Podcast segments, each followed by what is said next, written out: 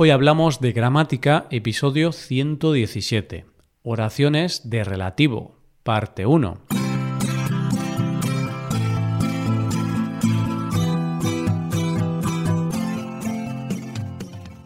Bienvenido a Hoy Hablamos de Gramática, el podcast para aprender gramática del español cada semana.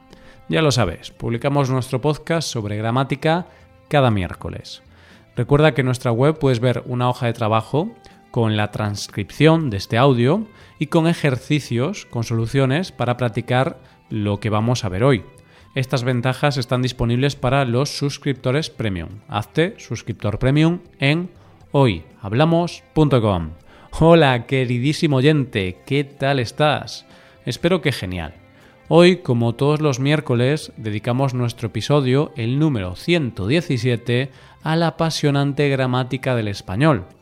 Hoy vamos a hablar de las oraciones subordinadas de relativo, también conocidas como oraciones relativas, las cuales aportan información acerca de un elemento que aparece en la oración principal, denominado antecedente.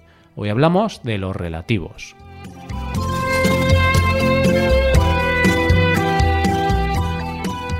Probablemente no tengas claro a qué nos referimos cuando hablamos de relativos. Fíjate en estos ejemplos para entenderlo mejor. Luis, el que se casó con María, trabaja conmigo. El libro de gramática que me dejaste es estupendo. María cuya madre fue mi jefa, se ha casado. Esa es la tienda donde compré el vino.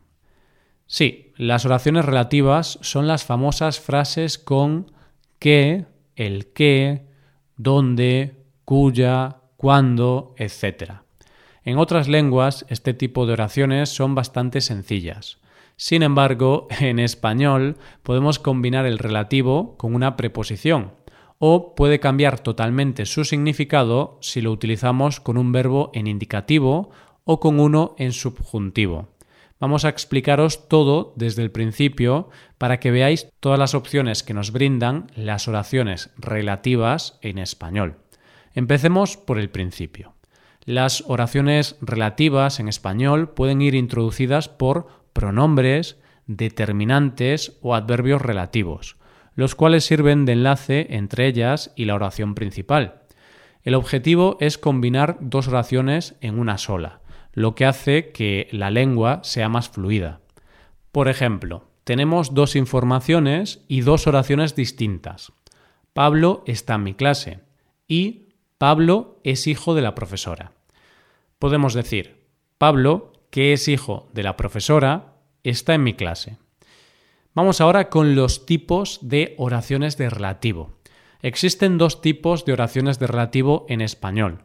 Oraciones especificativas y explicativas. Vamos a ver las diferencias.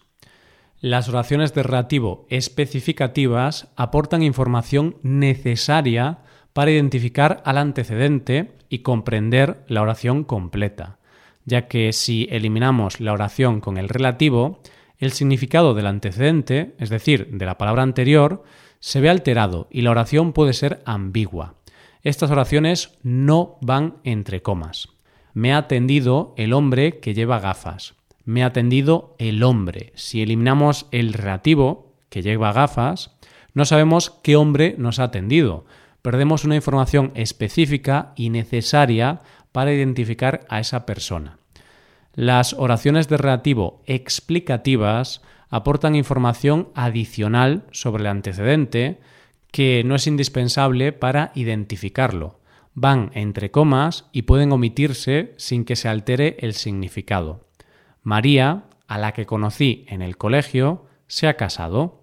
María se ha casado. Si eliminamos la oración de relativo, a la que conocí en el colegio, la información que perdemos no es tan importante, no es indispensable para identificar al antecedente. Simplemente es una información adicional. Por lo tanto, el truco para saber si una oración subordinada de relativo debe ir entre comas o no es pensar si podemos suprimir la oración o no. Si la información no es necesaria para identificar al antecedente, entonces debe ir entre comas, ya que es prescindible. Me ha atendido el hombre que lleva gafas. Si omitimos esa parte, no podremos identificar al hombre. María, a la que conocí en el colegio, se ha casado. En cambio, en este caso, no es necesario saber si conociste a María en el colegio para dar la información. Podemos formar oraciones subordinadas relativas con múltiples relativos. Pronombres relativos como por ejemplo el qué, el cual, quién, cuánto. Determinantes relativos como cuyo o cuánto. O adverbios relativos dónde, cuándo, cómo. Ahora voy a explicar los relativos más importantes en español. ¿Qué? El relativo más común es qué ya que admite cualquier antecedente, persona, animal, cosa, concepto, acontecimiento, puede introducir oraciones explicativas y especificativas. Los apuntes que me dejaste han sido claves para aprobar el examen. Mi jefe, que está soltero, va a tener un bebé. El coche que tiene Antonio era de su padre. El qué, la qué, los qué, las qué. El que y sus variantes de género y número pueden tener como antecedente una persona o una cosa. Este coche es el que me gustaba, pero está agotado. Si el relativo va precedido por una preposición, debe formarse siempre con un artículo determinado que concuerde en género y en número con el antecedente. Esta es la foto en la que sales. Estos son los chicos con los que salía antes los fines de semana el cual. El cual y sus variantes, la cual, los cuales, las cuales, equivale a el qué y sus correspondientes variantes, pero se reserva para registros formales, ya que no es común en el registro informal o en la lengua hablada. Cuando funciona sin preposición se utiliza en oraciones explicativas y por lo tanto entre comas.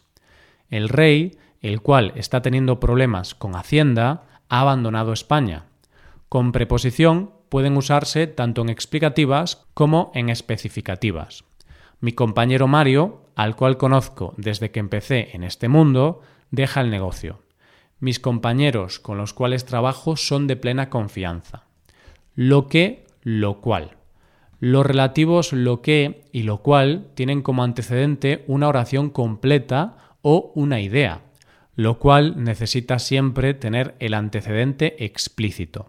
Mañana tengo una reunión muy importante, lo que o lo cual me tiene bastante estresado. No sé lo que voy a hacer en vacaciones, todavía no tengo plan.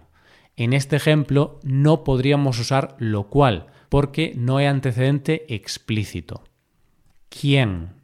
El relativo quién tiene como antecedente una persona y se utiliza en un lenguaje formal y escrito. Si no va precedido por preposición, se utiliza como alternativa a que en oraciones explicativas. Pedro, quien o que trabaja conmigo, deja la empresa. Precedido de una preposición puede alternarse con el que o el cual. Mis amigas, con quienes fui a la escuela, siguen viviendo en el pueblo. Otras alternativas son mis amigas con las que fui a la escuela, mis amigas con las cuales fui a la escuela siguen viviendo en el pueblo. Quien no necesita tener antecedente. Quien avisa no es traidor. Quienes conocen mi negocio saben que me lo tomo muy en serio. Cuyo. Cuyo y sus variantes designa el poseedor del sustantivo al que acompaña, pero cuyo concuerda con lo poseído y no con el poseedor. Es utilizado sobre todo en el estilo formal. Íñigo, cuya hermana trabaja conmigo, es una gran persona.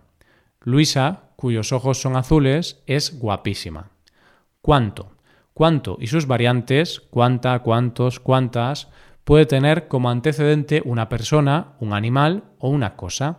Equivale a todo lo que y se reserva para registros formales. Me contó cuánto recordaba, pero aún así no he averiguado nada nuevo. ¿Dónde? ¿Dónde introduce oraciones subordinadas que informan sobre un lugar. Suele combinarse con preposiciones dependiendo del significado. Desde, de, en. Ese centro comercial es donde trabaja Carmen. María es de donde es Rocío. ¿Cómo? Por su parte, cómo introduce oraciones que aportan información sobre el modo o la manera en la que se ejecuta la acción del verbo. Hazlo como sabes. Lo hizo como pudo. ¿Cuándo? Cuando introduce oraciones que tienen como antecedente una referencia temporal. Ayer, cuando salí de trabajar, vi a Jesús. El año pasado, cuando estuve en Murcia, visité esa cueva. Como puedes ver, en español tenemos muchísimas formas de introducir oraciones de relativo. Y esto no es todo, porque al utilizar el modo indicativo o el subjuntivo, se puede modificar completamente el significado de la oración. Para poder entender cómo sucede esto, tienes que hacer los ejercicios de esta unidad, comprender bien el uso de los diferentes relativos y volver en una semana para saber qué modo indicativo o subjuntivo debes utilizar en estas oraciones. Para practicar con nuestros ejercicios tienes que ser suscriptor premium. Si quieres ver estos ejercicios y quieres recibir atención individualizada por email, hazte suscriptor premium en hoyhablamos.com. Muchas gracias por escucharnos. Nos vemos en la próxima. Adiós.